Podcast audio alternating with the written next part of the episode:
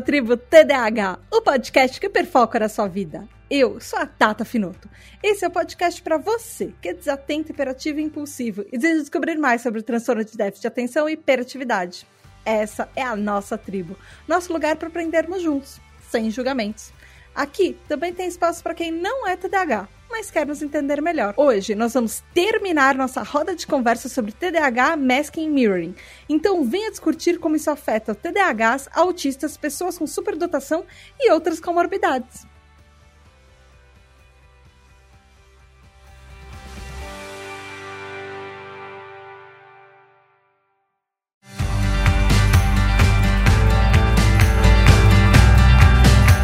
Tribo, tudo bem? Aqui é a Tata Finoto e mais um episódio sobre TDAH para vocês. E como o episódio, os episódios do mês passado fizeram, é, eles foram tanto sucesso entre vocês e também entre o nosso grupo de apoiadores da Tribo TDH. Então, esse tema foi votado, foi o tema mais votado do mês para a gente voltar em mais dois episódios desse mês para continuar falando sobre masking mirroring, só que dessa vez vai ser um episódio diferente, porque nós temos convidados aqui hoje. Mas antes de apresentar os convidados, eu quero lembrar uns recadinhos para vocês. Vocês também podem, que estão ouvindo, entrar no nosso grupo secreto de apoiadores e falar com mais de 190, nós estamos chegando a 200 apoiadores, nós já chegamos e depois já voltamos para 190 e vários de novo, mas assim, a gente está naquele, chega nos 200 e pouquinhos, volta aos 190 e pouquinhos, apoiadores TDAHs lá no grupo exclusivo e votar nos temas, escolher é, quem vai participar dos episódios, ou você pode participar dos episódios, pode mandar perguntas para os episódios, ouvir seu nome, receber parabéns, enfim, vá lá em apoia.se barra tributadh, lá no Apoia-se. E também os apoiadores da Tributa DH recebem parabéns nos meses aniversários deles. Os nossos aniversariantes do mês são Sofia Lopes, que fez aniversário dia 14 de junho, Antônio Eduardo, que fez aniversário dia 19 de junho, João Queiroz, que fez aniversário dia 25 de junho, e Val Armanelli, que fez aniversário dia 26 de junho. Parabéns, parabéns, parabéns, parabéns! Muitas, muitas, muitas felicidades para vocês e beijos especiais da Tata. Então, para começar aqui, é, só recapitulando, essa é a segunda parte do episódio de entrevista com o podcast Distraídos. Então, se você perdeu a primeira parte, para um pouco, volta no episódio anterior ouve e a gente tá aqui te esperando.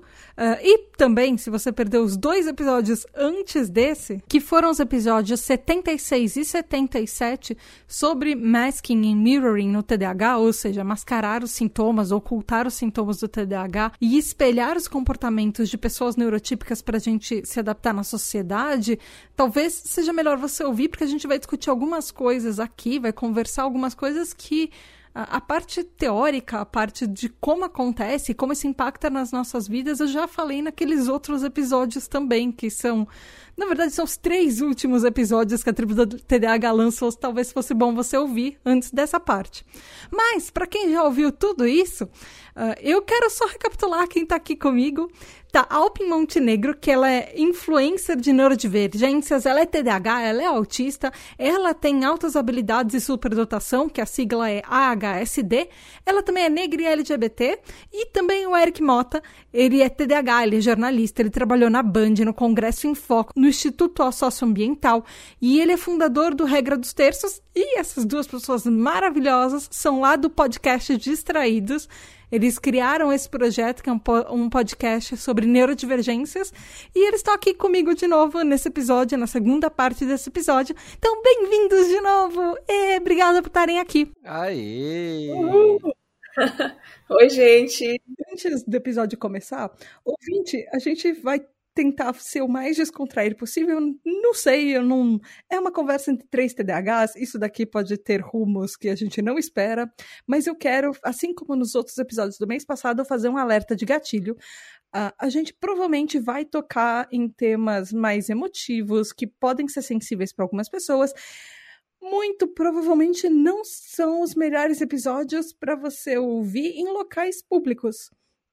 É, principalmente porque os outros últimos dois episódios sobre masking e mirroring, é, a quantidade de pessoas que falaram que elas choraram e se debulharam em lágrimas com os episódios foi gigantesca, então eu deixo um. Só para deixar um aviso, você pode ser uma pessoa que não chora e tudo bem, tá tudo bem não se emocionar, tá tudo bem isso não mexer com você e você só ouvir é, por ouvir, mas pode ser que mexa, enfim, eu acho melhor, só por segurança, deixar esse aviso aqui.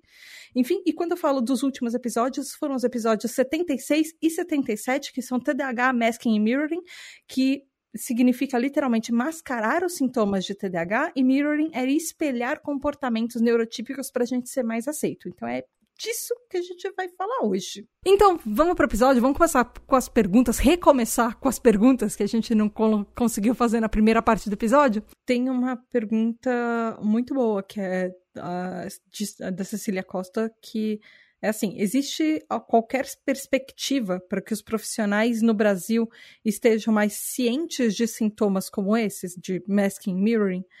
É, que é falando, por exemplo, até falando em eventos, simpósios, congressos, universidade.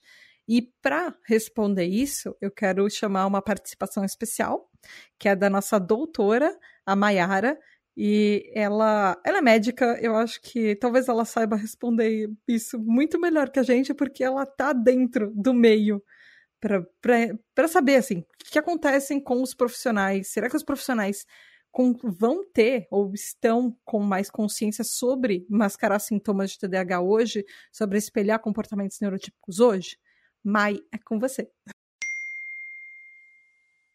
Olá pessoal, é, meu nome é Maiara, eu tenho 31 anos, eu sou médica, é, tenho TDAH, fui diagnosticada há mais ou menos 4 a 5 anos, já, nossa, já faz bastante tempo. Me formei em medicina em 2018 em São José do Rio Preto.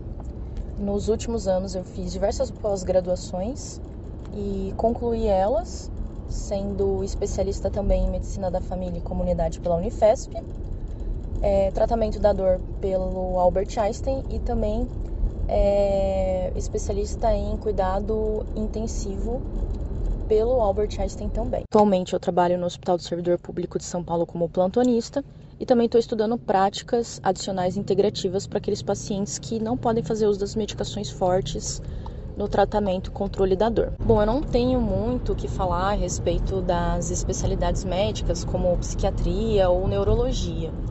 É, eu vou falar a respeito do que eu passei na minha graduação e, e, e, sobre a visão dos meus pares e como que é a visão interna mesmo dentro da medicina é, em relação a médicos não especialistas. Bom, eu não tenho muito como falar a respeito do, da visão né, do masking em relação aos outros profissionais, como neurologistas, psiquiatras e psicólogos. O que eu vou falar mesmo é o que eu aprendi e a vivência que eu tive em congressos e também em rodas de discussão de casos clínicos, mas tudo bem de um modo mais direcionado para um médico não especialista, tá? E mesmo na especialidade de saúde da família e comunidade, é um pouco diferente. Como profissionais é, clínicos generalistas, ficarmos muito atentos àquelas crianças que possuem muita hiperatividade dentro de sala de aula, possuem problemas para entregar trabalhos e que não estejam é, acompanhando seus pares dentro das instituições escolares. Basicamente foi a apresentação do TDAH clássico. Não, não fomos apresentados ao conceito masking, ou como é falado em português, camuflagem, mas na época nunca havia, nem sonhava que eu pudesse estar tá fazendo masking naquele momento da aula e nem sonhava que aquilo existia, que o masking existia. E até esse momento eu mal sabia assim a respeito de TDAH, das principais características. Eu sabia que era um questionário que a criança deveria preencher aqueles pré-requisitos e feito isso, preenchidos os pré-requisitos, é encaminhar para o especialista, neurologista, psiquiatra ou psicólogo para concluir, ou neuropsicólogo, né? Para concluir o diagnóstico e seguir com o tratamento. Mas durante a graduação também, eu vou falar que eu não fui apresentada nenhum conceito semelhante com camuflagem ou masking. Em São José do Rio Preto, eu participei também do Congresso de TEA, que tinha, eu não lembro se foi em 2017 ou 2016, e eu participei desse congresso de TEA e também do congresso de neurologia. Esses congressos eles são muito importantes para os estudantes porque através deles são apresentados outros conceitos e complementa-se à matéria que é dada dentro da faculdade. Então é muito importante. Os próprios congressos incentivam a participação dos estudantes para que a gente possa participar das rodas de conversa, entender como que são os perfis de pacientes e ter contato com matérias diferentes daquelas que não são é, oferecidas dentro da nossa própria graduação. E durante esses congressos, o que for, nos foi apresentado foi a mudança dos diagnósticos de TEA para espectro autista, né? É, antes classificava-se o TEA de modo diferente e considerava-se a pessoa autista com sintomas clássicos. Não havia aquele espectro do leve, moderado, a grave ou nível 1, 2, 3. E nesses congressos também foi apresentado os conceitos de é, TDAH no adulto, TDAH nas pessoas de desatentas e não apenas nas pessoas hiperativas. E isso foi muito interessante porque não era um conceito apresentado dentro da minha graduação, foram conceitos apresentados fora da graduação. Na graduação foi apenas é, apresentado características clínicas clássicas e, e também não havia sido apresentado o conceito de espectro autista. E a partir desse momento que a gente participou dos congressos, a gente conseguiu ser atualizado e conseguiu entender que é, essas características elas diferem e não são tão é, pontuais como a gente imaginava e aprendia na graduação. Mas mesmo durante esses congressos, a camuflagem não foi apresentada. O que nos foi apresentado é que algumas pessoas teriam traços e que elas conseguiriam se adaptar perante a, a família, a escola, e que dessa forma atrasaria o diagnóstico tanto de transtorno do espectro autista quanto de TDAH. Então, por isso, é, eu não fui apresentada ao conceito de masking ou camuflagem em si, que eu acredito que seja um conceito muito novo, mas, mas eu fui apresentada a respeito e alertada a respeito da lógica, né? Fui, foi me apresentado sobre esses pacientes que tinham essa capacidade é, de conseguir se adaptar e possivelmente teriam um diagnóstico tardio. Na pós-graduação de saúde de família e comunidade, a coisa anda um pouco diferente, porque eu, como médica de saúde da família, eu acompanho o crescimento e desenvolvimento neurológico infantil. Então, eu faço pericultura e a partir do momento que a criança chega para mim, bebezinha, eu acompanho o crescimento e desenvolvimento dela. Na medicina de saúde da família, a gente já tem um conceito diferente, que é o crescimento e desenvolvimento infantil. Então, a gente já observa aquela criança e já observa como é, ela tá e o que deve ser feito para conseguir é, se adequar e conseguir manter esse crescimento e desenvolvimento infantil. Não é falado também em si do conceito pontualmente como masking, mas já é falado a respeito de crianças que possuem um perfil de TDAH desatento ou um perfil de TEA leve com TDAH e já é falado para se ter mais atenção no desenvolvimento dessas crianças. Então já tem um cuidado um pouco maior. O masking em si, a apresentação do conceito masking ou camuflagem, não é dada na especialização, mas a gente já é alertado a respeito de pacientes que possuem um QI mais alto, uma habilidade mais, é, mais intrínseca de conseguir se adaptar, porém não com é, problemas e nem com menos sofrimento por causa dessa adaptação. Sofrem, têm problemas tanto quanto um TEA e um TDAH clássico o masking não é motivo de adaptação, não é motivo de não sofrimento. Pelo contrário, essas pessoas elas também estão em sofrimento, elas também estão se esforçando às vezes muito mais do que outras pessoas e para conseguir atingir aqueles níveis e aquela expectativa externa, né? Mas enfim, é isso. Eu espero que tenha sido um pouquinho esclarecedor. Eu acredito que esse conceito já esteja um pouco mais consolidado dentro da neurologia e psicologia. Embora eu tenha algumas dúvidas, mas eu acredito que esteja assim.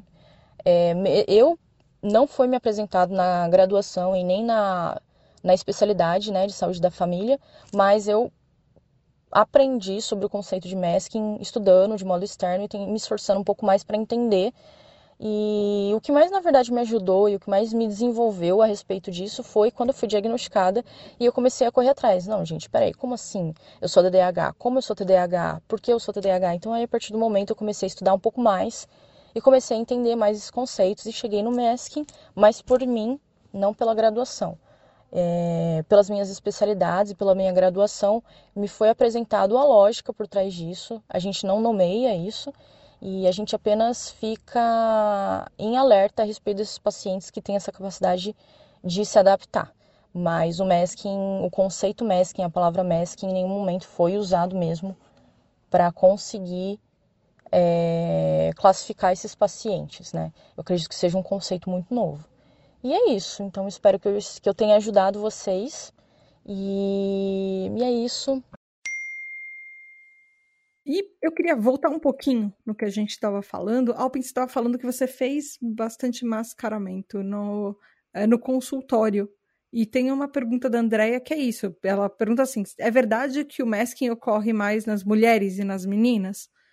Eu não sei se ele assim eu respondendo Tata, eu não sei se ele ocorre mais porque é, como eu falei nos episódios, gente não tem estudo sobre isso. As pessoas não estudam masking.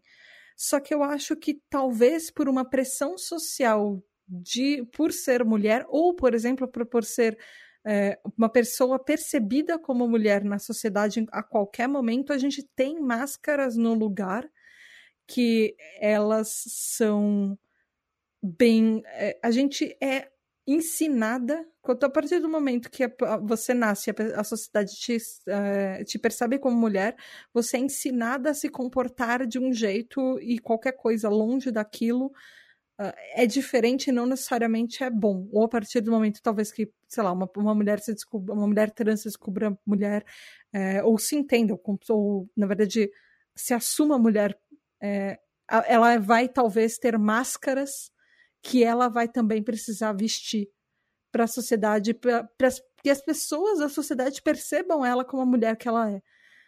E eu acho que tem muito, e eu acho que talvez no TDAH e neurodivergências tenham muito isso pelo fato de nós sermos mulheres neurodivergentes. De precisa ser, sei lá, a menina quietinha, a, a menina que é boazinha, a menina que é educada sempre, e não vai sair por aí correndo e fazendo caos e respondendo para todo mundo e essas coisas. Pois é, imagina uma menina com TDAH, hiperatividade, subindo em árvore e aquela coisa toda e, né, e a cobrança, Foi prazer, né, porque a gente... foi minha infância. Aí eu falei por cima de ti, teve uma hora que eu acho que cortou Não, não, aqui. não, é porque eu era essa menina que subia em Ah, tá, árvore, tu era essa menina. caía no muro. Sim! Que se ralava toda, né? Eu era assim também. Eu falei que eu, Eu me quebrei meus machucava dentes no toda. parquinho. Então, Eu vivia ralada, tipo, com o joelho, com o dedão do pé, assim, todo. com- o pessoal falava tampão do dedo do pé, nossa, cortado ali, assim, porque, Eu tirava muito, eu perdia muito, meu. gente, eu não tinha. eu não tinha limites. É, eu era bem assim. Tinha uma construção na frente da, da, minha, da nossa casa, assim, quando a gente era criança. A gente subia a escada, né?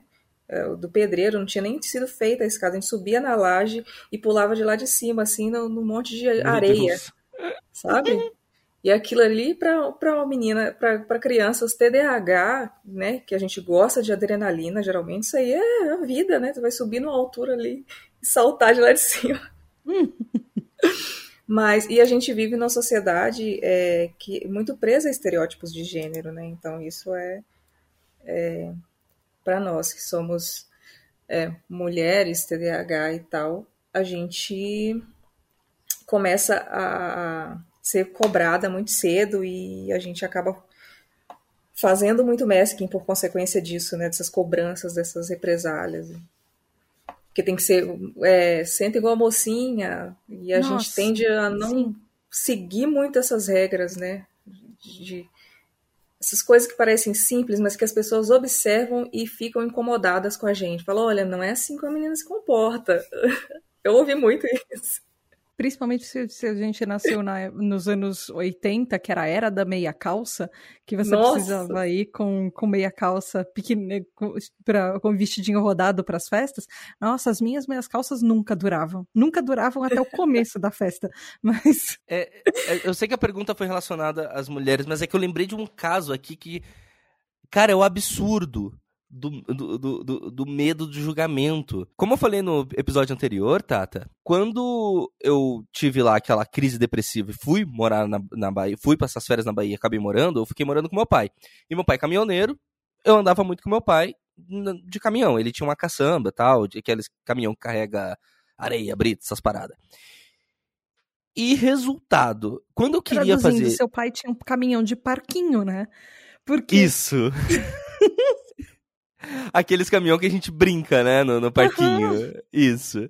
É, Foi inclusive uma fase muito difícil também. Eu cheguei na Bahia em seis meses, meu avô faleceu. E aí meu pai foi à falência, teve que vender casa. Gente, nossa senhora, tudo errado, tava tudo bem até eu chegar. E aí... Brincadeiras à parte, não foi minha culpa, eu acho. E aí, nessa que eu ficava muito com meu pai e tal, eu precisava fazer xixi, meu pai parava o caminhão na estrada, eu ia fazer xixi. E eu não sei o porquê demônios. Às vezes eu ficava nervoso quando eu ia fazer xixi, não conseguia mijar. E aí eu ficava mais nervoso porque o meu pai estava vendo que eu estava parado e que eu não estava mijando, e eu começava a imaginar que o meu pai estava vendo que eu não estava mijando. Primeiro que meu pai não estava vendo que eu não estava mijando. Mas eu imaginava que o meu pai estava vendo que eu estava mijando e que meu pai sabia que eu estava com dificuldade de fazer xixi. E eu lembro que isso aconteceu muito, tá? Não foi uma ou duas vezes, não. E eu ficava com a pressão de, não, eu preciso mijar, eu quero mijar, eu preciso mijar. Como assim eu não vou mijar? Meu Deus, eu tô nervoso, meu Deus, eu tô com vergonha porque meu pai tá vendo que eu não tô mijando. E aí eu não conseguia fazer xixi. Às vezes eu fingia que eu tinha feito xixi. E eu voltava para dentro do caminhão. Por que, que eu ficava com. Por que, que tudo isso rolava? Eu não sei. Às vezes eu só ia fazer xixi e não conseguia por qualquer motivo. E aí eu começava a ficar nervoso, achando que meu pai tava vendo quando eu tava fazendo xixi e meu pai ia me julgar por isso. Por que, que meu pai ia me julgar por isso? Hoje eu não faço ideia qual seria o motivo de ser julgado por isso. Mas na adolescência, até o fazer xixi e os outros perceberem que, ah, pensei que eu queria fazer xixi, mas nem queria. O que acontece, gente? Naquela época, para mim, era algo que, meu Deus, como assim? Eu vou, meu pai percebeu que eu fiquei nervoso por. Ah, acho que era por isso, na verdade. Acho que eu ficava nervoso porque eu tinha vergonha de fazer xixi na estrada e algum carro passar e alguém me ver. Acho que era isso, agora que eu tô lembrando aqui. Só que, tipo, tá tudo bem. Na verdade, o ideal é que você não faça xixi no meio da estrada, porque isso é tentado violento ao pudor. Mas. mas naquela época, né? o mundo era um pouco diferente. A lei já existia, mas ninguém cumpria. E, então, é, chegava o absurdo eu ficar com esse masking com o meu próprio pai, com uma coisa ridiculamente absurda. É, de tanto que o masking prejudica a nossa vida. Nas pequenas coisas. Nas coisas micros. É, enfim, eu lembrei desse fato que eu lembrei e falei, cara, eu tava, quando vocês falavam, tava pensando, mas que realmente o masking ele atrapalha a gente em todos os sentidos, até na hora de fazer xixi. Nossa, mas eu, eu achei que fez muito sentido isso, essa vergonha sua, porque o homem ele é ensinado a, a fazer xixi em qualquer lugar. O mictório não tem nenhuma divisão entre um e outro, né? Tipo, ai, e, e é ok ter, ter pessoas que não se sentem confortáveis com isso, né? De, tu tá exposto ali, cara. Tipo, Nossa, Alpin, você resumiu. Agora eu entendi. E isso é fruto É da isso. uma... Nossa, cara, isso é muito constrangedor. Eu não ia querer. Eu fico pensando, gente, se eu é, fosse uma pessoa, né, designada homem ali ao nascer e tal, tivesse um, um pênis, eu não ia querer mijar no meio de todo mundo, não. Eu acho que eu ia ser a criança que faz xixi no banheiro desde pequena, assim, escondido. Mas agora você falando, eu lembrei que acontecia mesmo. eu ir fechada. também em, mictório e eu não consegui. Tinha gente do lado. E aí eu ficava nervoso porque a pessoa do lado tava vendo que eu não tava conseguindo fazer xixi. Primeiro que ninguém tava vendo. Começa por aí. Hoje eu sei que ninguém tava vendo. Mas na época, pra mim, era um evento de, meu Deus, a pessoa tá vendo que eu tô aqui parado Mas ninguém tá pra vendo, fora e mas não tô conseguindo mijar. Ninguém tá vendo, mas pode ver, pode acontecer da pessoa ver. E tu tá é uma intimidade sua, né? Sim, não, Quer eu só tô dizendo que ninguém. Eu só tô dizendo que ninguém tá vendo no sentido de que não deveria. É é que provavelmente ninguém estava prestando atenção em mim. Ah, Mas sim. o medo de ser julgado pelos outros, e nunca foi medo de tamanho ou algo assim, de verdade, não foi, Sim, falaria na boa.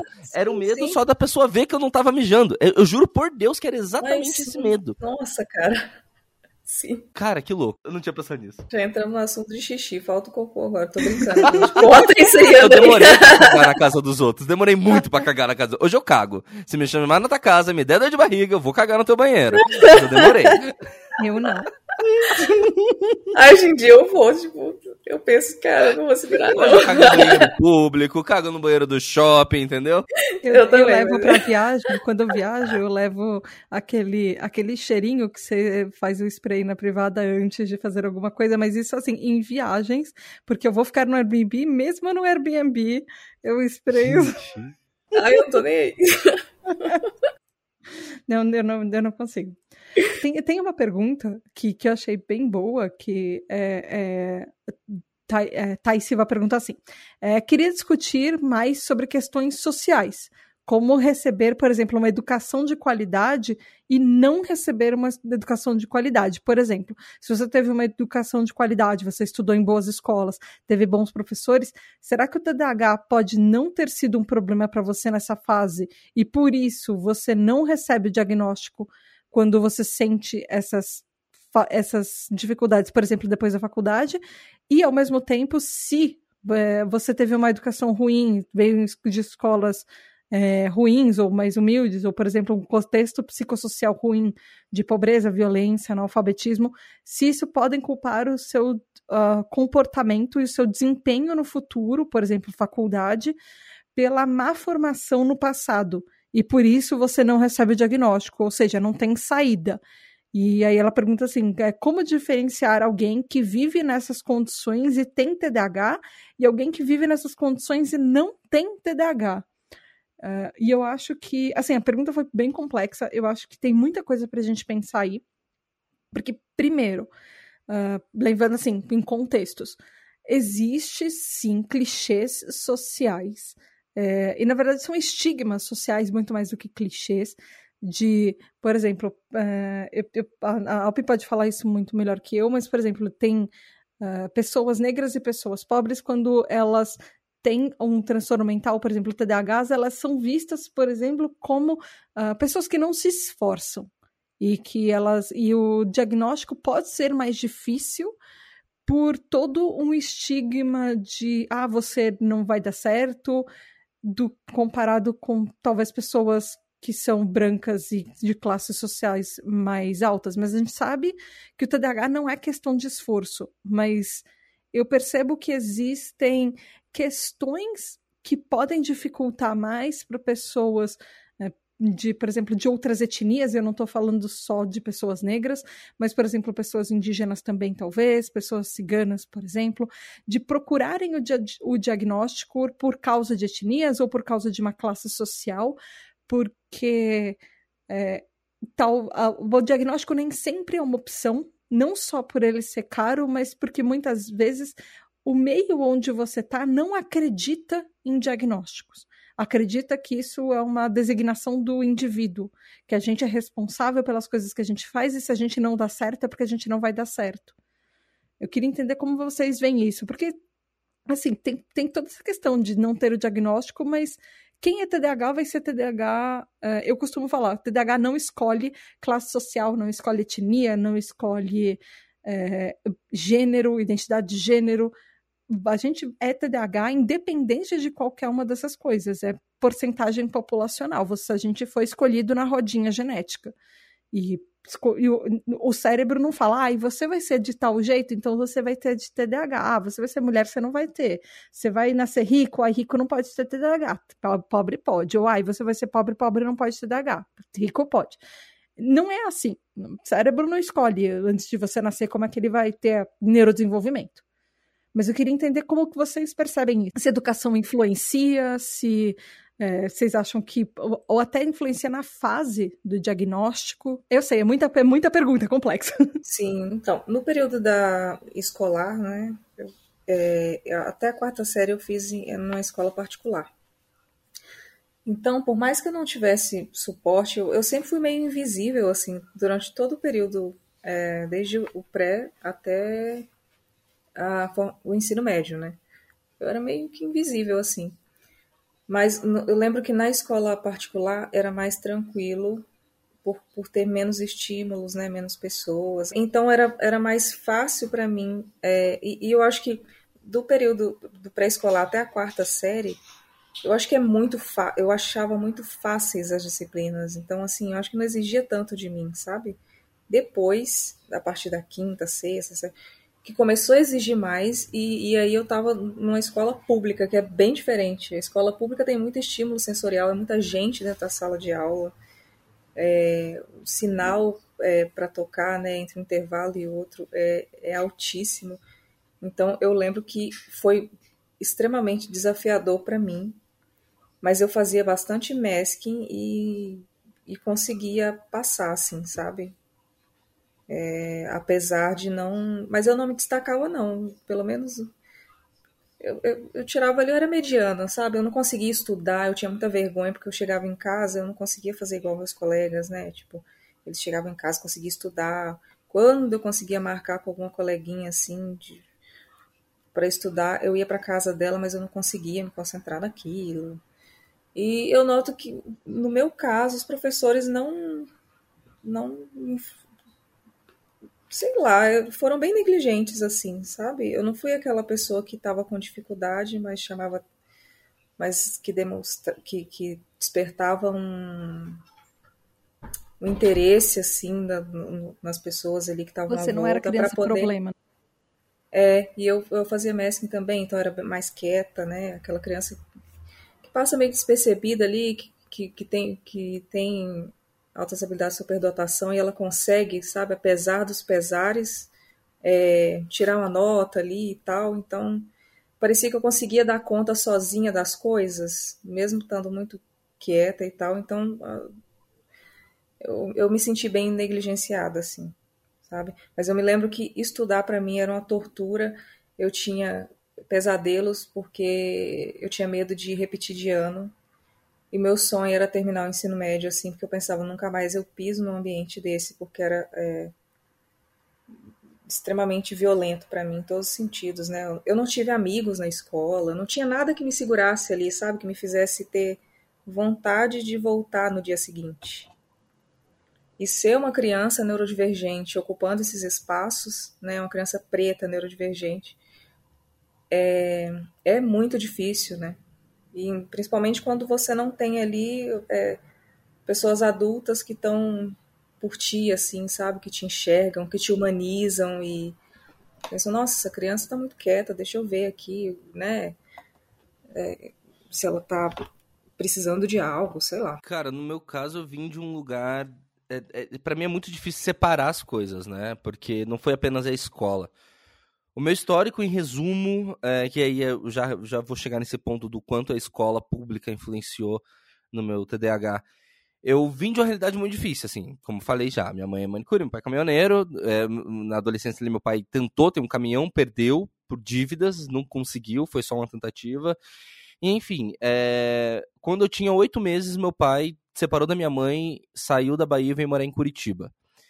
E quando eu tinha dois anos, eu vim passar as férias com meu pai e, por os motivos dele, ele não me devolveu. Então, assim, a minha vida foi sempre muito conturbada. E aí, um ano depois, meu pai. Acho que eu nunca falei isso em público, assim. Mas, enfim, agora foi. É, um ano depois, meu pai ajudou minha mãe a vir para Curitiba. E ali eu voltei a conviver com a minha mãe, mas ainda assim eram duas casas. Aí horas eu vivi com minha irmã mais velha, que era meu grude, horas separado dela, porque cada um ficava na casa de um pai. Aí depois misturava, eu ia pra casa da minha mãe, minha irmã pra casa do meu pai, depois eu pra casa do meu pai minha irmã pra casa da minha mãe. E de repente os dois juntos, os dois separados. Sempre foi uma zona. No meio de tudo isso, tem vários problemas aí, no meio de tudo isso, que foi muito difícil para mim lidar problemas esses que só pararam envolvendo pessoas da minha família, que eu não vou expor, que só pararam quando eu tinha 19 anos e que eu me impus e falei: essa palhaçada acabou hoje na história dessa família e de alguma maneira aquilo resolveu. É... Até hoje eu olho e falo: caramba, porque eu só tinha 19 anos, eu resolvi uma treta, treta mesmo, assim, enfim. É, coisas que envolvem outras pessoas, eu não vou falar aqui mas eu passei por muitos traumas, tá? Traumas, traumas, traumas, que eu posso contar pra vocês, não vou falar aqui no ar, mas mesmo que não gostaria que ninguém passasse. E em meio a tudo isso, aí quando eu tinha 11 anos, meu pai largou, saiu de Curitiba e foi morar na Bahia, onde ele ficou, e eu até eu ter 19, mas onde eu só fui voltar a morar com ele lá naquela fase da treta dos 15 para os 16 anos. Então, assim, minha vida foi muito conturbada. Agora mistura tudo isso com. Eu nunca passei fome, tá? Mas eu já comi arroz com farinha, que não tinha dinheiro nem para ovo. Eu já comi café preto com pão de três dias, que eu não tinha dinheiro nem para comprar pão nem para comprar leite. Fome eu nunca passei, mas passei muito apuro na minha vida. E ainda mistura tudo isso com uma escola em que tinha tráfico, eu via gente com armas, eu via gente traficando, eu via gente usando droga. É, é, assim, Colégio Estadual Protásio de Carvalho, hoje em dia tá muito melhor pelo que eu vejo, mas na época era o demônio na Terra. Então, em Curitiba, no bairro Itatiaia. Então, se você. É, é, agora, para mim é muito difícil responder essa TDAH Hyper, Tata, porque eu não consigo falar só da escola pública. Eu tenho todo esse contexto. Eu tenho todo o contexto, todo esse contexto por trás. Eu fui criado longe de. Eu, eu não tenho convivência com minha, minhas, meus avós. Todos eles morreram, menos a avó parte de pai, que eu também não tenho convivência, porque eu fui tirado do seio da minha família da Bahia com dois anos. Eu não tenho convivência com as minhas tias, não tenho convivência com as minhas primas. Então, assim, a, a, é muito difícil eu responder sem trazer todo esse contexto para a mesa, porque tudo isso influenciou. E aí pega uma escola completamente estruturada, 50 alunos numa sala, um aluno com arma aqui, outro aluno traficando ali. Já vi aluno ameaçar professor de morte, já vi professor ameaçar aluno, porque o professor ou fazia isso ou morria, então o professor tinha que se impor com o aluno. Então, assim, o bagulho era louco. E você acha que no meio de tudo isso iam reparar no Eric?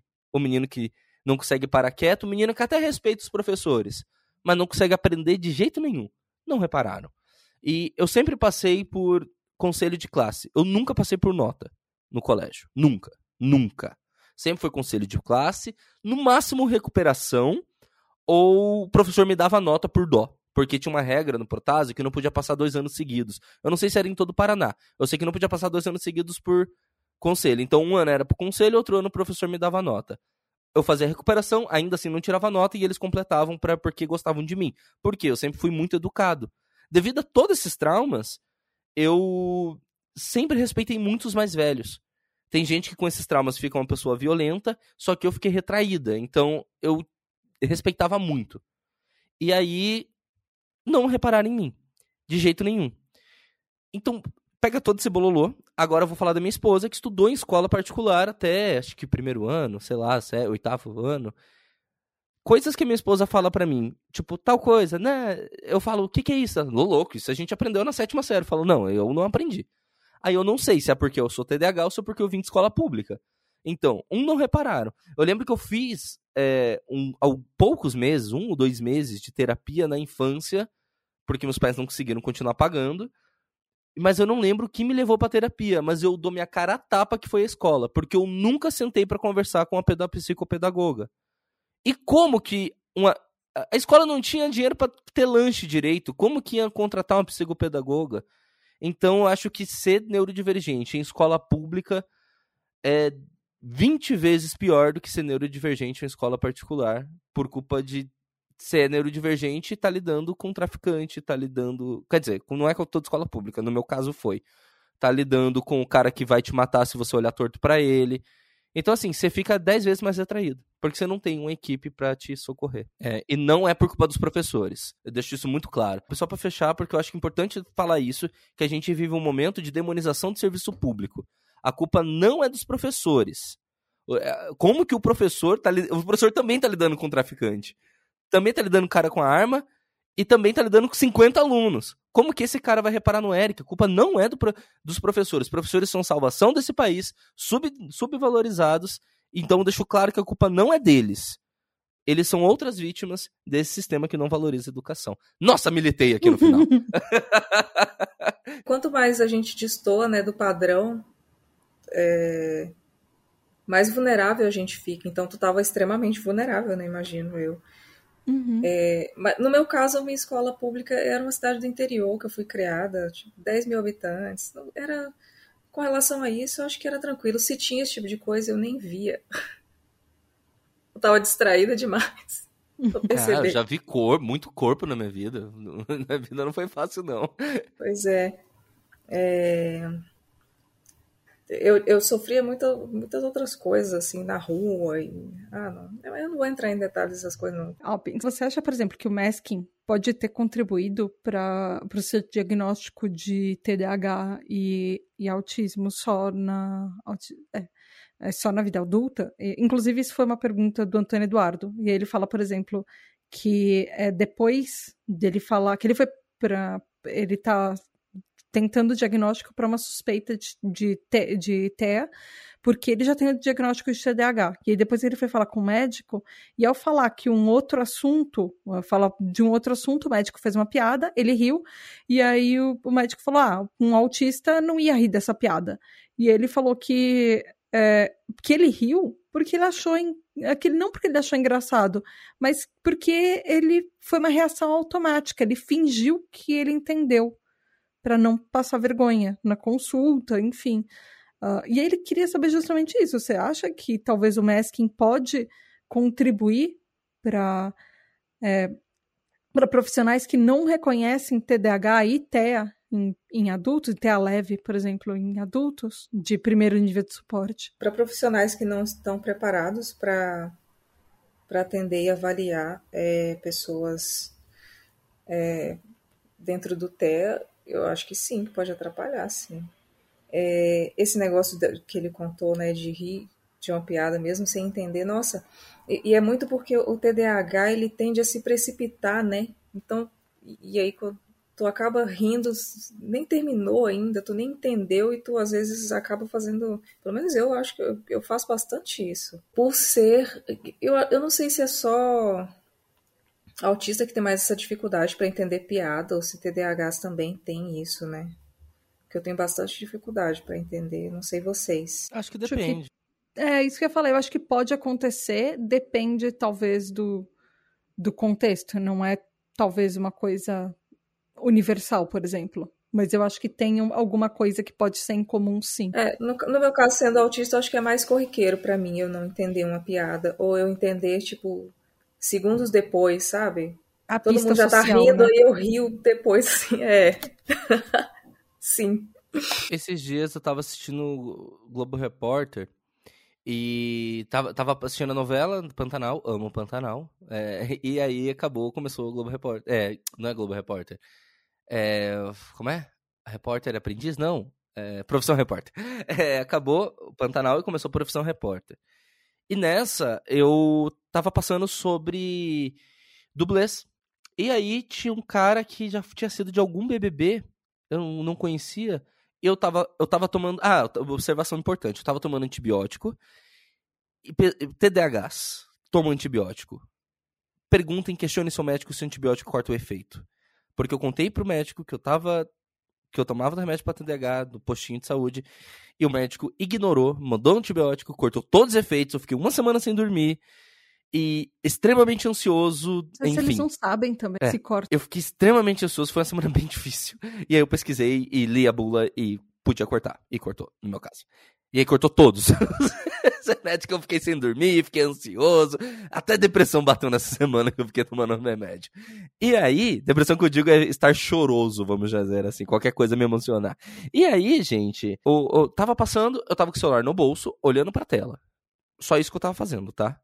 Aí a minha esposa falou alguma coisa do cara, que é um BBB, e começou a falar sobre o que ele tava falando. Eu olhei pra tela, olhei pra ela, olhei pra tela, eu fiz aham e balancei a cabeça. Aí eu, vi uma interrogação gigante na minha mente, até que eu olhei para ela e falei: Eu simplesmente não sei o que está acontecendo. Então, se isso aconteceu, foi um gap, porque eu tava sem medicação, eu não sei do o que estava passando na TV. Eu sei o contexto, que era sobre dublês.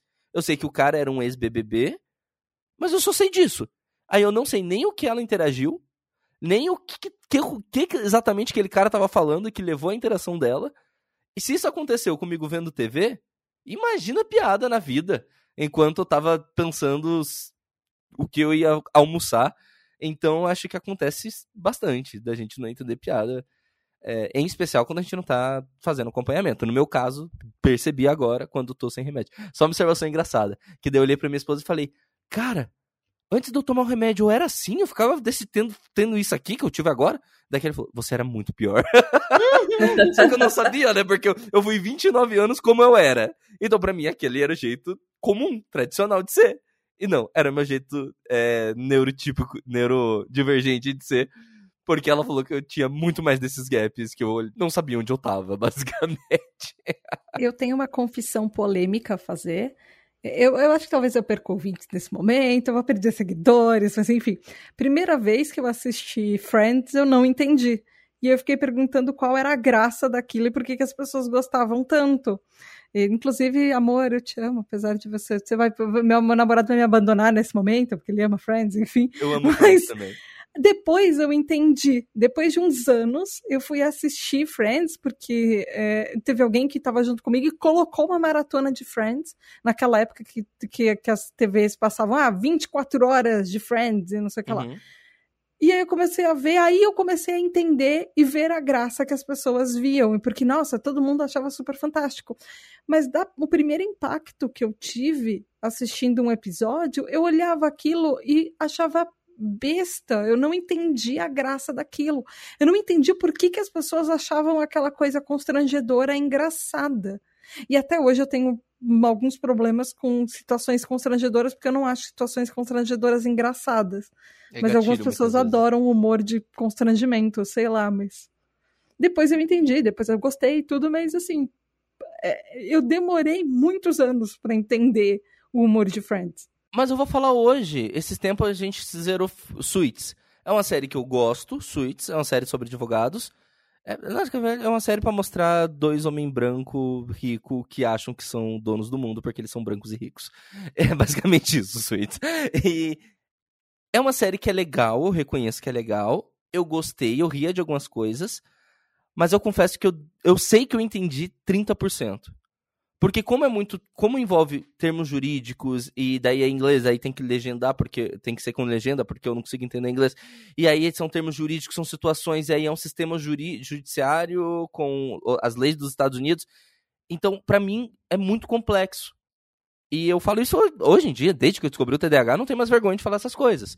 E coisas assim, para mim eu tenho uma extrema limitação. Então, eu assisti Suits, eu gostei, mas eu sei que eu gostei de 30%. Porque o que tem de piada, que eu pausava, olha, falava pra Kelly, me explica. No início ela ficava até irritada. Aí, depois de um tempo, ela, principalmente depois do diagnóstico, ela, nossa, Kelly foi um anjo na minha vida. Mas é, no início ela falava, não, não é possível que você não tenha entendido. Eu falava, cara, eu juro que eu não entendi. E isso acontece, acontecia agora, ano passado, quando a gente zerou, sabe? Suits. Ano retrasado, ano passado. Então, assim, é, eu, hoje eu sei que tá tudo bem eu falar, gente, não, eu tenho um problema que quando as coisas são assim e fogem daquilo que eu tô habituado, é, é mais difícil para mim do que pra maioria das pessoas. Mas antes eu não sabia que, que tava tudo bem eu falar isso, né? Então, Passei 29 anos sofrendo, vivo o diagnóstico. Melhorou muito mesmo. eu, eu quero e eu puxar... ainda não entendo o switch direito. eu quero puxar a pergunta do Antônio numa outra pergunta do Antônio. que ele fala assim: se é... Um beijo, Antônio. É... Inclusive, eu conheço o Antônio. Beijo, Antônio. Inclusive, ele é apoiador dos dois podcasts. Sim. é, ele perguntou se o masking do TDAH pode afetar num diagnóstico de, de autismo baixo nível de suporte, por exemplo.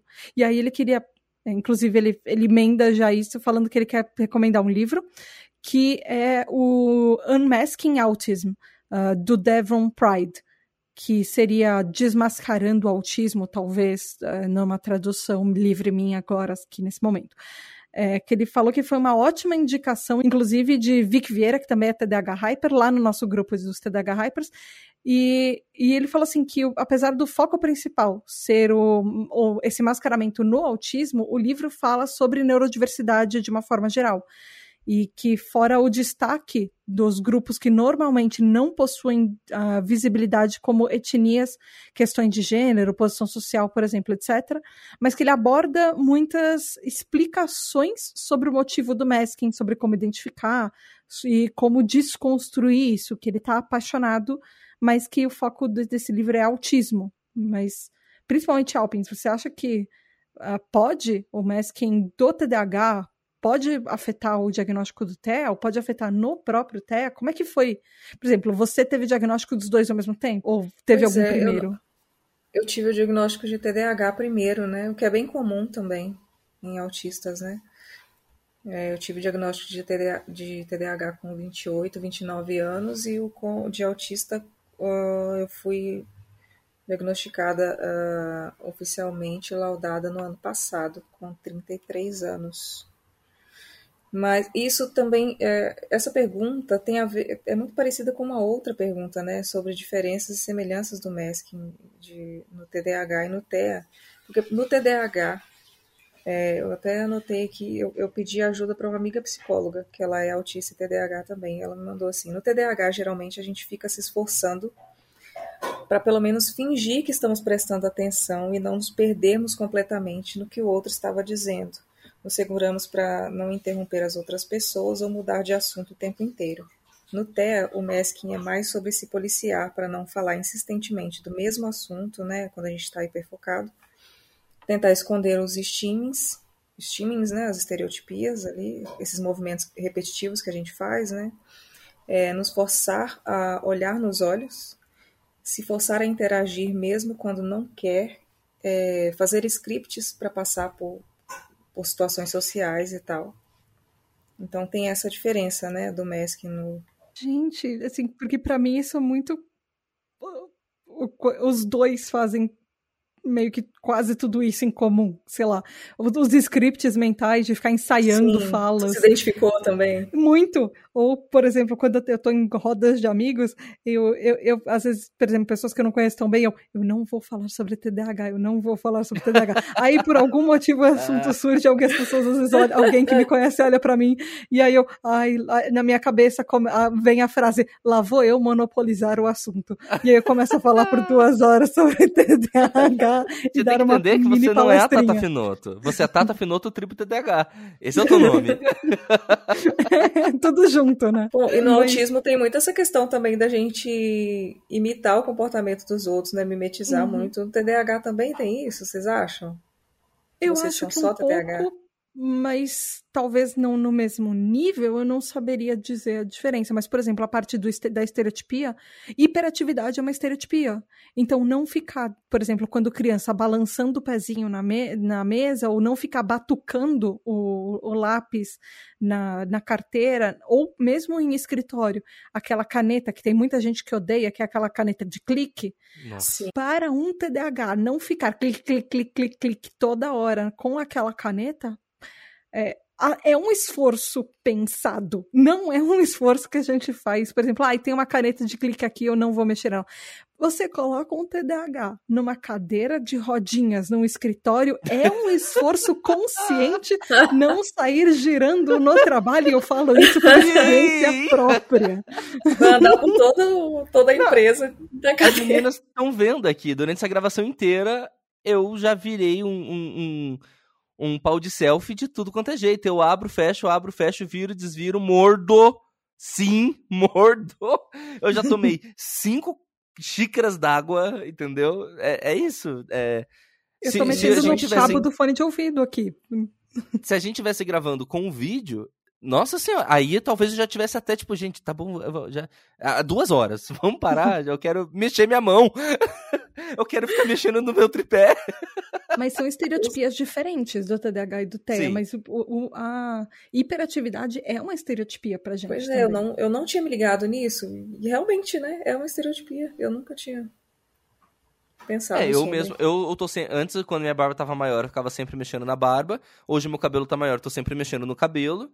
E eu hoje, também, né? especificamente, né? eu estou mexendo no cabelo e no tripé, e no pau de selfie. Vocês devem ter percebido. Eu, eu tinha, tinha trabalhos, a maioria das agências que eu trabalhei tinha a, a, a infame cadeira de rodinha.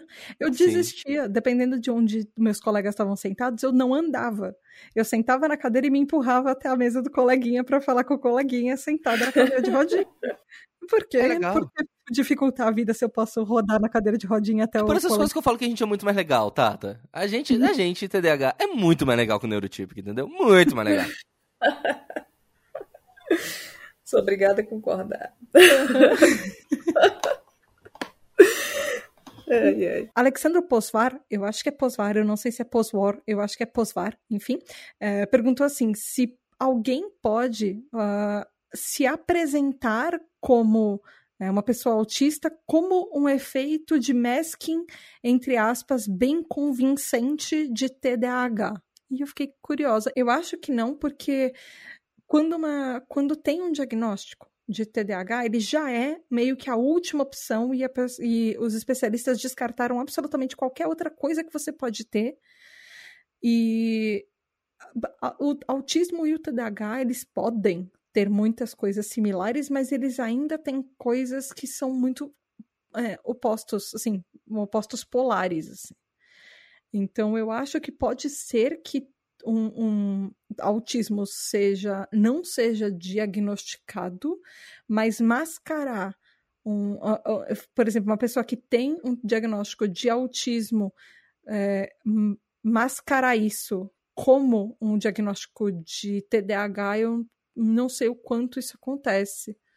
Eu acho que não são coisas diferentes para ter um diagnósticos a menos que seja uma pessoa que tem as duas comorbidades, eu acho que não dá para você receber o diagnóstico de um mascarando o outro. Eu não consigo responder essa pergunta. É, como dizia aquele meme lá da Glória Pires, não sou capaz de opinar. mas, mas acho que a Tata foi no ponto, né? Sim, é, é, é possível você esconder um em outro, mas você inventar um para esconder outro, acho que não. Ou mascarar tão bem um que você parece com sintomas do outro. Porque a, o masking é uma adaptação social, então a gente mascararia ser um neurotípico, não outro neurodivergente, na minha lógica. Não, assim. e, e essa premissa coloca. Essa premissa leva a crer, puxando ao extremo da interpretação dela, que um é superior ao outro. Leva a crer que ser, por exemplo, TDAH é menos, é menos entre aspas, grave do que ser autista ou vice-versa. Entendeu? Essa lógica de eu, eu prefiro, Deus me livre, eu prefiro que acho que eu sou TDAH do que sou autista. Quer dizer que os dois são muito ruins, mas TDAH é menos ruim que autista ou o contrário. Então eu acho que. E ninguém vai pensar, porque é ser neurodivergente de qualquer jeito. É, pode existir alguém que pense assim? Claro que pode. Mas eu acho meio. Porque o impacto. Da, eu digo por mim, eu vivi 29 anos como sendo neurotípico, né, pra sociedade, e quando eu me coloco, não, gente, eu sou TDAH, eu sou neurodivergente, o impacto das pessoas é como assim? Você tem um transtorno mental? Como assim? Um transtorno psicológico de ordem. Eh, oi? Então, eu imagino que não seria muito diferente se eu falasse que eu tenho autismo em nível de suporte 1. Entende? Quero dizer? Então. Mas deve existir, pode existir alguém que ache, mas eu acharia uma. Enfim, uma tolice você nivelar qual, qual transtorno é melhor eu ter. Não, se for melhor, é melhor não ter nenhum, né, gente? Enfim, é a minha opinião.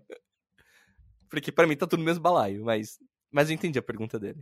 Só não acho que é aplicável. Eu achei que a Alpin ia complementar com mais alguma eu coisa. Eu também. Ficou e a Tata olhando a Alpin. Sim, eu aqui. A Alpin tava Sim. tipo... Não, não, não. Outro mundo aqui. Três CDHs acontece. É, é. Eu acho que a pergunta para fechar, que é uma coisa que a gente discutiu, no, que eu falei no, nos últimos episódios, é que inclusive a Alpin já é, já falou um pouquinho sobre isso por cima, mas eu acho que é uma coisa boa para a gente tocar no assunto, que assim, a, a Maiara, inclusive, doutora Maiara, falou, é, perguntou se uh, as pessoas com altas habilidades de superdotação, que talvez as pessoas vejam na internet a sigla AH/SD, é, se elas podem, entre aspas, esconder ou atrasar um diagnóstico de TDAH e como isso ocorre. É, pode, pode bastante, porque a gente entra. Isso, o nome disso é dupla excepcionalidade. Isso entra em uma seara que, de problemas que o, o nosso cérebro, quando você tem altas habilidades, a gente é, tá com uma inteligência e, e é, o pensamento, o nosso pensamento lógico, enfim, o tipo de altas habilidades de superdotação que você tem, ele é à frente da nossa idade há alguns anos. Só que a gente é barrado emocionalmente pelo TDAH, pelo amadurecimento do nosso cérebro que está alguns anos para trás comparado com as pessoas neurotípicas. Então a gente vive nessa dupla excepcionalidade, uma dualidade de eu sou muito inteligente, mas ao mesmo tempo eu não consigo completar isso. E, e fica sempre aquele. Uh, será que eu sou tão inteligente quanto as pessoas acham? Ou será que eu só não estou tentando o suficiente? E isso. É, e é, inclusive, esse foi o único material que eu encontrei, um estudo científico a respeito, falando justamente isso: que o diagnóstico pode ser atrasado quem tem a superdotação um diagnóstico de TDAH, ou pode acontecer que o, te, o, diagnóstico nunca vem, porque a pessoa tem uma superdotação e meio que os dois se equilibram, mas ao mesmo tempo eles são opostos. Eu acho que é meio que a questão, talvez até do autismo com TDAH, que que eles se equilibram, mas eles são opostos também, de uma certa forma. Como é que vocês veem isso, assim? Como é que vocês a Alpin, você também tem superdotação? Uh, Eric, eu não sei se você tem. Eu, eu tô investigando agora o que, que eu tenho. Mas acho que a Alpin vai ser a melhor pessoa para responder. É porque quando eu leio a pergunta, eu começo a lembrar de situações, aí eu vou viajando assim. Quando eu vejo, eu já esqueci o que, que eu não, queria você falar. tá bem, Alpin, porque até agora eu não me achei no roteiro. Já desisti, já fechei o roteiro, tô aqui. você tá ótima. Você tá maravilhosa. Você sabe onde é que tá a pergunta. Eu... Não, Gente, eu não sei onde tá a pergunta, porque... eu só tô aqui. É, é, a Tata falou e eu fiquei assim, gente. É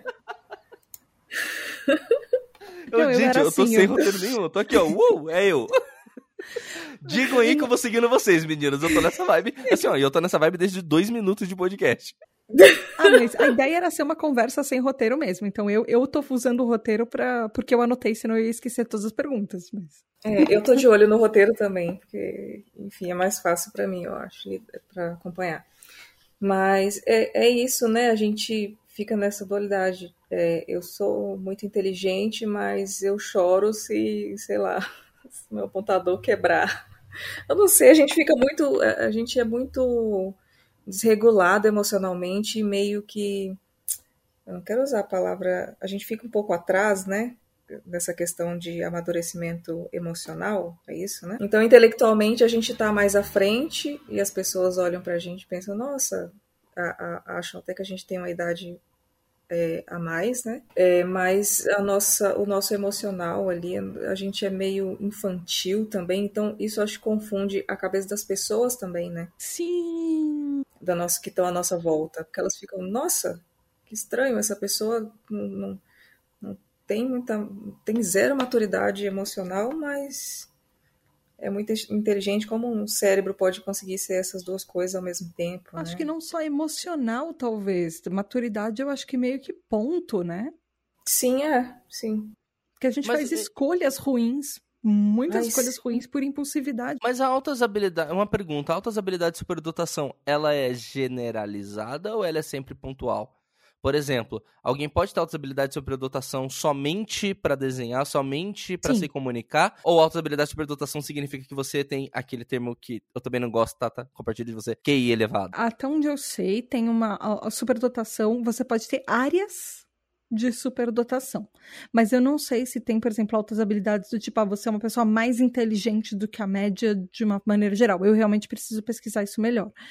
É, mas eu sei que a super da parte da superdotação tem e é, tem isso, sabe? De ah, você é uma pessoa que se comunica, é, você é muito bom em pensamento lógico, ou você é uma pessoa muito boa em comunicação, ou você, por exemplo, tem uma superdotação para música. E é, a, é a superdotação que eu sei que eu não tenho, porque eu não consigo nem. Se alguém me dá uma campainha para tocar no ritmo, eu vou tocar no ritmo errado. Eu também. Mas tem gente que tem uma superdotação para música.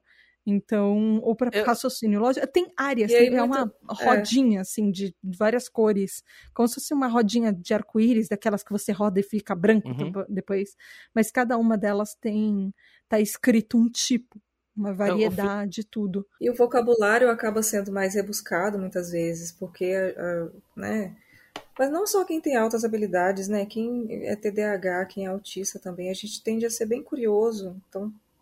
Você acaba consumindo muito conteúdo, estudando sobre muitas coisas. É. Então Eu... isso acaba contribuindo para que seu vocabulário também seja mais, né? Chame mais atenção, principalmente quando a gente é criança, né? Depois de adulto, acho que isso não, não chama Eu... tanta atenção assim, mas na infância chama bastante. Eu fiz essa pergunta porque eu eu tenho uma facilidade gigantesca de me comunicar desde sempre. E é o ponto de eu fui pra Itália uh, na minha lua de mel, eu não falo nada em italiano, e assim, eu me virei. É só, é, porque eu não falo nem italiano, na época eu não falava espanhol, hoje eu falo um pouco, mas eu não falava italiano, não falava espanhol, e assim, ó, eu me virei porque eu chego e me comunico. E isso acontece desde sempre, até da época, antes da oitava série, quando eu era tímido, eu não fazia o trabalho, e aí, porque eu esquecia, e aí eu chegava e era a pessoa que chegava e apresentava o trabalho pra galera, mesmo sendo um assunto que eu não sabia nada, eu bati o olho em palavras-chave no cartaz e falava, deixa comigo que eu apresento. E aí eu apresentava, porque aquelas palavras, eu só criava frases que fizessem algum sentido com aquelas palavras-chave que estavam no cartaz e ganhava nota máxima na apresentação. E no congresso, quando eu era repórter em Brasília, eu fiz muito isso. Eu tenho um projeto de lei, sei lá, sobre Uh, tem reforma tributária. Eu não entendo nada de economia. Mas eu bastava parar cinco minutos, passar o olho naquele projeto, ler duas matérias sobre e podia me deixar meia hora no ar, falando sobre o assunto. Que eu ia, assim, ó, eu ia. Eu tinha uns tópicos, anotava tópicos e vambora, deixa comigo. Deixa comigo que eu vou segurando aqui enquanto precisar que eu segure. Tanto que eu era a pessoa que a equipe de São Paulo falava: Eric, deu problema aqui no VT ou no coisa tal, XYZ, o convidado tá demorando. Eu preciso que você entre, que você segure até eu te liberar. E eu era essa pessoa na, na, na no Band News TV. Que eu entrava, eu era o repórter que, tipo, eles sabiam que eles podiam contar. Tipo, ah, putz, o cara desmarcou, chama o Eric, dá qualquer assunto para ele que ele fala. E dito e feito. Podia ser um assunto que eu não tava por dentro. Me dava três minutos, eu bati o olho e eu segurava no ar. Então, se puder existir uma alta habilidade de superdotação em uma área muito específica, a minha certamente é a comunicação, porque nisso eu consigo ficar falando por horas a fio sem perder a linha de raciocínio. Ou se eu perder, eu faço uma amarra que ninguém nem percebe que eu perdi e sigo tocando. É, Nossa, mas. Sim. E se. Por que, que eu fiz tudo isso? Porque se isso existir, eu acho que isso dificultou e fez demorar muito o meu diagnóstico, com certeza. Com porque certeza, as minhas. Eu tive, eu tinha, tive duas terapeutas em Brasília, já adulto. Ambas falavam do ter ansiedade e ninguém falava do ter TDAH. Então eu que tive que levar esse problema para elas, para elas falar, nossa, para ela, né, que foi uma só, oh, nossa, é verdade, pode ser. E aí eu fui no psiquiatra. Então, é, certamente, se eu tiver, se, não sei se eu tenho, estou investigando, fazendo exames de imagem dia 13, tô ansioso por esse exame que eu vou fazer dia 13 para saber exatamente o que, que eu tenho. É, aí eu, é, eu vou. Se eu tiver, é certamente na comunicação, e aí eu afirmo que dificultou. Se eu não tiver, só me comunico bem, dificultou me comunicar bem também. Mas exame de imagem mostra? Cara, eu vou fazer não. dois tipos de exames. Não, né? Não, não altas habilidades exame não. De exame de imagem é, é mais para descartar outras, é, outras é. coisas, né? É. Isso, exame de imagem, né? Isso. O, tanto que o exame de imagem, ele não. Assim, existem exames de imagem, imagens para TDAH, inclusive elas são super famosas na internet, mas Sim. ele não é um critério de diagnóstico. A avaliação é puramente clínica, né? Eu cheguei no neuro, no, no não é psiquiatra, é neurologista e falei que eu queria investigar o meu TDAH. Eu falei, cara, eu tenho TDAH, eu preciso investigar, eu quero saber tudo que eu tenho no universo. E aí eu quero investigar, eu tô muito focado em querer investigar, eu quero saber qual que é o tipo da minha preponderância, eu acho que eu sou tipo misto, tipo combinado, mas eu quero investigar. Enfim, Sim, esses dias importante. eu tava. Eh, né, eu quero saber tudo. e aí ele receitou o TC de crânio e o EEG de uma hora. Junto com isso, ah, ele. O eletrocardiograma. Junto com isso, ele me passou uns, uns testes escritos, eu só fiz um e tô procrastinando fazer os outros. que não pode fazer tudo no mesmo dia. Aí eu parei um dia, eu fiz um e esqueci. Tipo, na verdade, não esqueci que tá aqui em cima da minha mesa. Mas Sabe eu como não... que eu fiz? Não sei quando que eu vou fazer Parabéns, um dia. Eric, seu CLH está confirmado. Sabe como que eu consegui fazer esses testes? É. Toma aqui seu laudo. A, a, médica, a psiquiatra, ela, a, o neuro, não sei, que me avaliou o TDAH, ela foi fazendo os testes, ela teve que fazer comigo, colocando uma régua e lendo pergunta por pergunta e me explicando para eu conseguir fazer o teste. Tipo, sozinha, eu jamais conseguiria fazer sozinha. Deus me livre. Eu fiz dois testes de, eh, de altas habilidades e foram testes diferentes em fases diferentes da minha vida. Um foi aos sete anos, quando eu, foi a primeira é, vez que eu fui para psicóloga, e ela, para justamente investigar o que, que tinha comigo, as queixas, por exemplo, da minha professora, que eu não prestava atenção na aula e tudo, ela me passou um teste e, e foi, acho que provavelmente foi quando ela descobriu o meu TDAH, contou para os meus pais, ninguém me contou, enfim. E, e ele era um teste para criança, assim, tinha imagens, a gente brincava, ela conversava comigo, era mais uma conversa, enfim, eu não sabia o que estava rolando. Eu estava com uma pessoa legal que tinha uma casinha de boneca gigante de quatro andares, cheia de boneca, tinha um monte de brinquedos hum, cheio de coisa ali. Nossa, tinha, tinha carrinho e tinha bolinhas e tinha, enfim, eu só estava brincando e alguém estava fazendo perguntas e eu estava me divertindo. E aí a segunda vez foi quando eu tinha 17, porque eu fui fazer um acompanhamento. É, esse foi muito focado. Eu fiz um acompanhamento psicológico porque, tal qual TDAHs na época de fazer escolhas, é, eu não sabia o que prestar para vestibular. Eu estava entre coisas muito, muito parecidas como diplomacia, psicologia, é, medicina e tinha mais alguma coisa, talvez história, enfim, alguma coisa assim. é, enfim, eu estava com, com, Eu era tal qual um TDAH, eu queria. O bio, não, eu, é, eu queria biológicas, eu queria humanas, eu queria, só não queria de exatas. Sim. Mas, enfim. É, e aí acabou dando publicidade, propaganda e marketing para mim. E, mas foi um trabalho de uns dois meses e um dos, uma das sessões. Foram dois meses? Acho que sim. Foram alguns meses. Uh, ela aplicou um teste de um teste de altas habilidades, enfim, antes chamavam teste de QI, eram várias coisas, parece aqueles testes de lógica para você preencher para vaga, e ele tinha um tempo. E aí eu tenho certeza que eu teria, até hoje, eu, eu fico me culpando por não ter ido melhor, porque eu me distraí no meio de algumas, alguma pergunta e eu podia ter respondido uma pergunta ou outra a mais por eu, se eu não tivesse me distraído no meio do caminho. Mas aí foi assim que eu descobri a superdotação. O TDAH, obviamente, me atrapalhou respondendo umas 500 mil perguntas, porque eu sei que eu podia ter respondido mais Droga. se eu não tivesse me distraído no meio do caminho. Eu, eu, eu Mas queria... muita gente. Uh, muita gente descobre que tem altas habilidades de superdotação fazendo esses testes para entrar em empresa muitas vezes mesmo, né? Sério? Andrea Werner, Andrea Werner, se eu não me engano, Andrea Werner descobriu que, que tinha é, o QI acima da média. Nossa, eu posso estar muito enganada, vou até confirmar com ela depois, pra, né? Porque se, se eu tiver enganado, você tira isso mas ela descobriu fazendo um teste para um trabalho e daí depois eu acho que ela procurou um profissional para avaliar direitinho, sabe?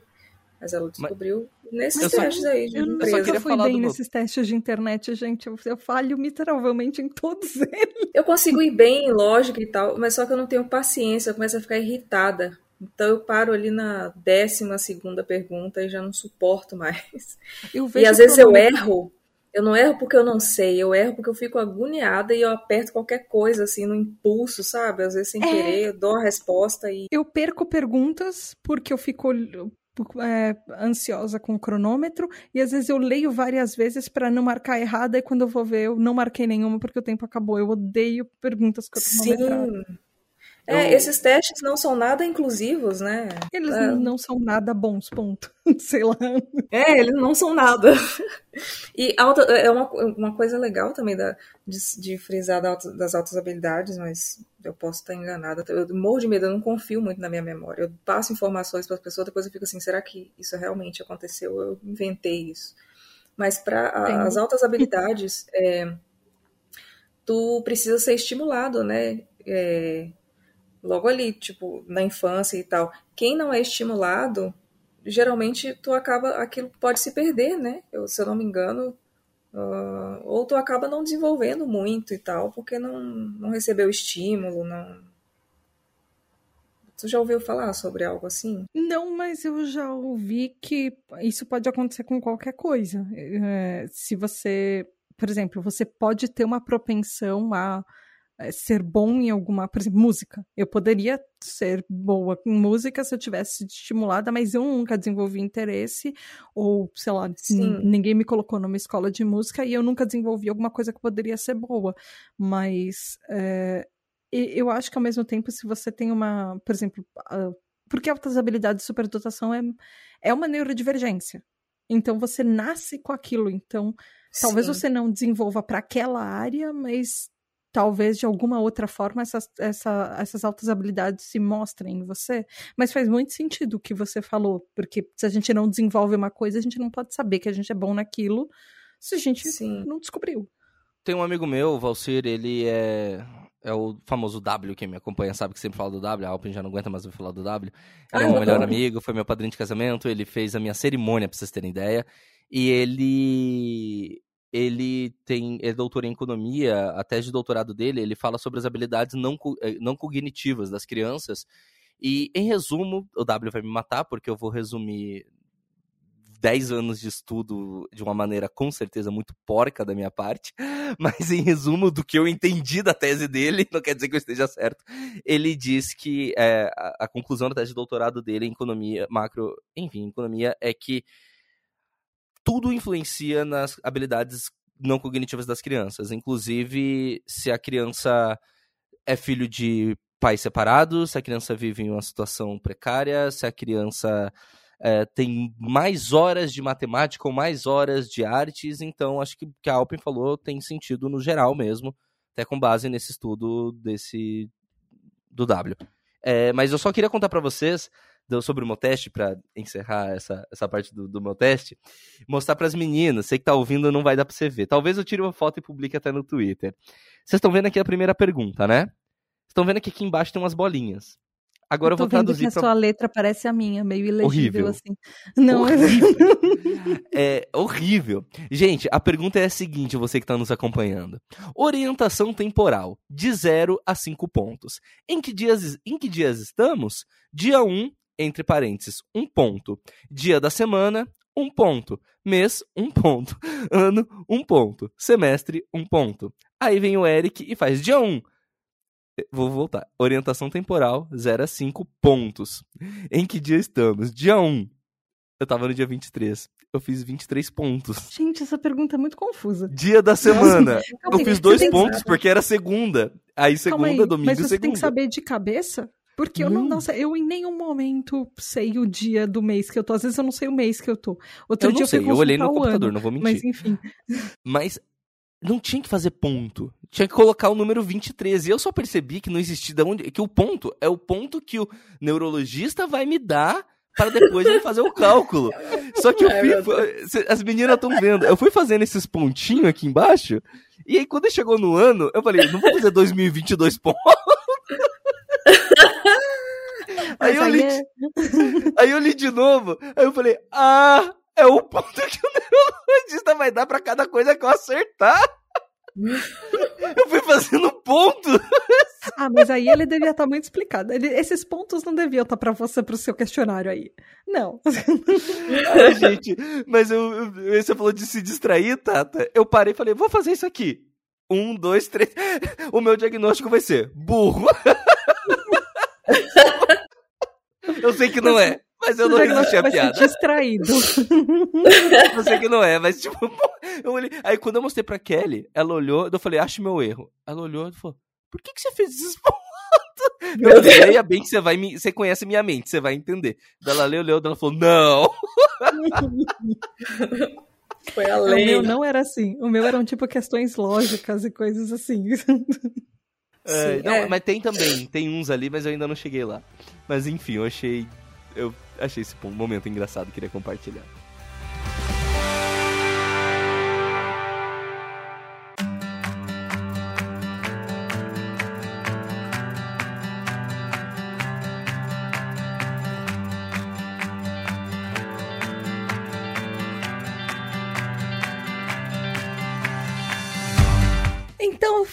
Isso, ouvinte. Foi isso por esses episódios. espero que você tenha gostado dessa conversa. Ela ficou, eu acho que ela ficou maravilhosa, mas eu sou uma pessoa muito suspeita para falar. Eu gosto demais da, da Alpin do Eric e por mim eu gravaria todas as vezes com eles. Mas, enfim, gente, espero, honestamente, ouvinte, eu espero que vocês tenham gostado e que tenham tirado, de repente, alguma dúvida que você tenha, que, não sei, o episódio te emocionou, não te emocionou, conta pra gente nas redes sociais, arroba TribuTDH, tanto no Twitter quanto no Instagram. Eu também estou no TikTok, esqueci de falar para vocês. Ela mas faz dancinhas! Não, eu faço, eu faço vídeos com cortes de episódios. Ah, e com legendas. Ou seja, eu não apareço nos vídeos geralmente, porque, gente, eu tenho uma preguiça de aparecer nos vídeos, mas enfim. E arroba Twitter, Instagram e também TikTok. Sigam lá. Tenho quase nada de seguidores, mas enfim, é isso. Pelo menos eu estou lá, já é alguma coisa. E tornem-se TDH Hypers. Venham apoiar a Tributo. Podcasts precisam de apoio, de verdade. Então vai lá em apoia.se barra Tributo e você tem direito a um grupo secreto de apoiadores, que a gente está com 190 apoiadores. Já chegamos aos 200, aí caiu um pouquinho, aí tá chegando de novo. Enfim, e vai lá e se você ouve seus nomes seu nome dos episódios, você pode votar no, na temática do episódio, mandar perguntas para episódios como esse, por exemplo. Enfim, vai lá, apoia a Tributa DH. E Eric Alpin, foi maravilhoso vocês dois estarem aqui. Vocês também têm um podcast maravilhoso que é o Distraídos. Eu acompanho, eu adoro ouvir vocês lá. E eu acho uma iniciativa muito legal, porque a gente precisa de cada vez mais podcasts neurodivergentes nessa podosfera. A representatividade de vocês é extremamente importante. Deixem o, o podcast. Falem do apoio de vocês também, porque vocês têm um apoio e. Gente, vocês não fazem. Se você tá ouvindo e você não faz conteúdo, os podcasts só sobrevivem por causa de vocês. Nós somos podcasts pequenos e podcasts que não têm patrocínio, enfim, a gente precisa, assim, urgentemente da ajuda de qualquer pessoa. E assim, a partir de três reais você já ajuda um podcast que você gosta, sabe? É um cafezinho. É um cafezinho por mês, é quase nada. Então, falem do podcast de vocês, falem do apoio de vocês, falem das redes sociais, como as pessoas te acham, enfim. Gente, e aparecem uns picaretas, viu? Querendo patrocinar. Não é que a gente. É porque não tem opção. Não, aparecem. Eu tava falando mais cedo pras meninas que chegou um coach lá no, no arroba do Distraídos querendo fazer coach especializado em TDAH e sei lá o quê. E sim, amigo, se você tá aí ouvindo, eu não te respondi porque eu te acho um picareta. Mas, Mas essas pessoas nunca querem patrocínio pago. Elas querem que você divulgue o trabalho delas de graça. Esse que é o pior. Elas querem fazer o, o, o publi de graça. Ah, eu nem dei sequência para chegar para descobrir, assim, eu só ignorei, assim, porque, na moral, gente, nossa dignidade não tá à venda. É que sempre vem com a palavra parceria. Aí você percebe ah... que parceria não é, não é do tipo, olha, eu vou pagar Te dar dinheiro e você me dá o produto. Não. Exato, não. Significa, Gente... eu entro com a ideia, você entra com todo o resto da publicidade que eu preciso, de graça. Isso. Cara, Tata, gente, eu só queria dizer o seguinte: sabe quando a Tata fala, Oi, eu sou a Tata Pinoto? Ela tem a cara fofa do jeito que ela fala. Ela faz uma carinha. Porque eu sempre imaginava ela falando isso de um jeito fofo. E ela é fofa assim, entendeu? A nossa musa dos podcasts. É uma honra ter passado esses dois episódios por aqui. Ela tá roxa enquanto eu falo isso. Sou mestre deixar as pessoas com vergonha. É, gente, é uma honra de verdade estar por aqui. Eu sou fã do Tribo TDAH. É o primeiro podcast que eu ouço na minha vida, como ouvinte, assim, assíduo. Eu não só ouço, em dois meses, desde que eu descobri, eu zerei o tribo. Eu devo ter sido recordista, Tata Finoto. Eu devo ter sido recordista. Em dois meses. Talvez, mas eu, eu zerei não 80 episódios. Pode. Uh, hiperfoco de TDAH, eu... você, tá, você tá assim, ali no topo. Tá entre eles, tá entre os, os, top. Mas, gente, de verdade, eu sou fã. Muito obrigado a todo mundo que acompanhou. Queria pedir hoje para vocês, no último eu falei do, do Distraídos, continuo pedindo, arroba distraídospod, mas também queria pedir para vocês acessarem o site regradostterços.com.br, que é o site onde a gente fala da temática dos direitos humanos. Então a gente conta, fala muito sobre a democracia em modo geral, né? Estado democrático de direito, direito, dignidade da pessoa humana, meio ambiente. E o podcast Distraídos faz parte, portanto, queria mesmo pedir o acesso de vocês, porque é para isso que a gente vive. E eu só faço isso na minha vida hoje em dia. Se vocês só ouvirem, já ajuda. E a Tato falou para falar, e se vocês puderem apoiar também, no, no apoia.se barra podcast distraídos, a partir de três reais, você já nos dá uma moral, porque a gente depende disso para viver hoje em dia, que a gente quer viver fazendo conteúdo para vocês. Tata e Alpin, a gente precisa conversar, não hoje, que hoje eu tenho que tomar quentão com a minha sogra, mas a gente precisa conversar pra gente fazer um podcast juntando uma galera só pra falar abobrinha que não seja TDAH. Vocês, vocês precisam participar lá do Café com TDAH. Que, eu já me escalei, que... já pedi pro Antônio, ele que não me chamou ainda, fica aqui denunciado. Então, não, é que não é o que o Antônio não te chamou, eu também faço parte desse. É, é inclusive, pode, os ouvintes que não estão que, que, não sabem, tem um filho da tribo TDH, que é feito por TDH Hypers, por apoiadores da tribo, que chama Café com TDH, é, ou TDH Café, enfim. Sabe é, escritório que tem muito chefe e pouco funcionário? Só uhum. que o podcast todo mundo é chefe. Então todo mundo dá uma ideia e ninguém vai ninguém vai para frente porque é justamente isso que acontece. É, são todas as pessoas TDAHs e vamos gravar sobre isso aí todo mundo vamos. Cri Cri. todo mundo eu, se então empolga então... com a ideia, todo mundo esquece que precisa gravar efetivamente. Eu vou organizar, mas eu tô falando pra gente falar de novela, falar de BBB, eu tô falando sério, eu não tô Falar de Pantanal. Eu, eu vou organizar, deixem comigo, eu vou chamar vocês. Eu organizo essa zorra e vamos fazer. Gente, gente eu sou lá é o objetivo é isso, é falar sobre qualquer coisa, é falar com besteiras, inclusive. Entendi. gente, venham falar besteiras comigo no arroba Eric Mota por aí, E-R-C-K Mota com T só. Arroba Eric Mota, porém, em todas as redes sociais, inclusive no YouTube, que eu prometi no último episódio que ia ter começado a, os vlogs sobre o dia a dia de um TDAH, e agora vai ter que estar tá no ar. Então, se você está ouvindo agora, é porque já está no ar. Se não estiver no ar, você me cobra. Mas não, mas você não precisa me cobrar porque está no ar. Eu, dessa vez eu cumpri, gente. Eu acho, eu espero, seja o que Deus quiser. Beijo, obrigado, até a próxima. Alpin, você deixe suas redes sociais. Obrigada por participar, gente. Vocês são maravilhosos, é isso. Eu tô muito feliz. Ai, gente, é eu tô. eu fico emocionada e eu, eu, eu meio que me. Eu fico sem conseguir falar, sabe? Eu não sei se vocês são assim também. Não é emocionada de querer chorar, sabe? Mas, tipo, tão feliz, radiante. Mas foi um prazer participar. Eu espero que a gente é, grave outros episódios juntos, é, participações futuras e tal. Tanto eu tô lá no Distraídos quanto a gente aqui contigo, no Tribo. É, um abraço para todo mundo, para todos os TDAH Hypers e para os hiperfocados lá do Distraídos. E as minhas redes sociais vocês me encontram no arroba blackout uh, em todas as. no Instagram, no Twitter, uh, no TikTok. É tudo a mesma coisa, é tudo arroba blackout. Isso. É, black, né? B-L-A-C-K A-U-T-I-E. Eu peço pra soletrar porque eu tenho muita dificuldade, assim, quando alguém fala alguma coisa, em especial quando vem inglês Sim. no meio, eu fico tipo, como é que. Sim. Eu não sei colocar, por isso que eu peço. Sim, eu jogo no Google né? e espero uma e espero uma ajuda divina, assim. Sim, alguma coisa semelhante aparecer uhum. ali. Por exemplo, você no início dos dizer. episódios, Tata, você falou que é sobre masking e sobre o quê? Mirroring. Eu não consigo, eu não consigo falar essa palavra. É blá blá blá. É blá blá blá. Gente, eu vou tomar quentão. Beijo. Beijo, gente. Até mais. Até o próximo episódio. Beijos da Tata. Tchau. Tchau. Tchau.